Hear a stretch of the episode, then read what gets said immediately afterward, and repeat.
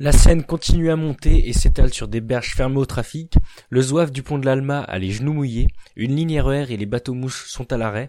Bref, les inondations touchent aussi Paris, qui restait pourtant jeudi vigilante, mais sans craindre une crue centenale.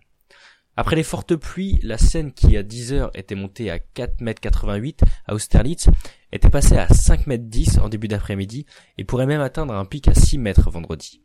Le ministère de l'Environnement a levé d'un cran jeudi après-midi le niveau de vigilance de la Seine, passant de jaune à orange.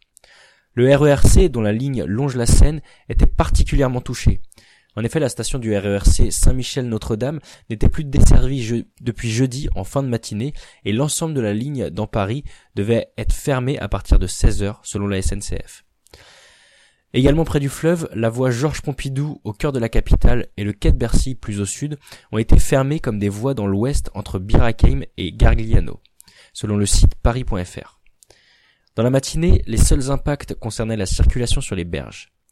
Depuis, deux péniches abritant des SDF ont été évacuées avec un relogement dans des gymnases.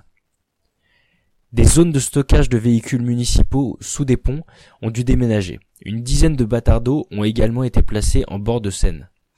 Et depuis trois soirs, la mairie organise des maraudes pour s'assurer que des SDF ne restent pas dans les endroits inondables. Le pic de la crue est attendu pour vendredi, selon Bruno Janet, chef du pôle de modélisation de Vigicru. Mais il précise qu'on sera très loin de la crue de 1910 quand on était à 8 mètres 60. Lors de la crue de 1982, on était à 6 mètres 15. On devrait rester en dessous. Près du pont de l'Alma, Laurent Cheronnet photographie le Zouave, statut populaire qui indique le niveau des inondations pour les Parisiens. Eh bien, le Zouave a les genoux dans l'eau. Hier, elle arrivait seulement aux chevilles. Depuis deux jours, la circulation est interdite sur la Seine où se croisent d'ordinaire bateaux de tourisme et de marchandises. Ghislain de Richecourt, président de France Tourisme, qui fait normalement balader sur ses 15 bateaux entre 10 000 et 15 000 personnes par jour. 2 millions de tonnes de marchandises transitent ainsi sur le brief de Paris. Les installations fixes sont prévues pour supporter des inondations, mais pour les installations mobilières comme les terrasses, pour les activités d'été ou le stockage de matériaux, la consigne de démontage a été donnée depuis mardi.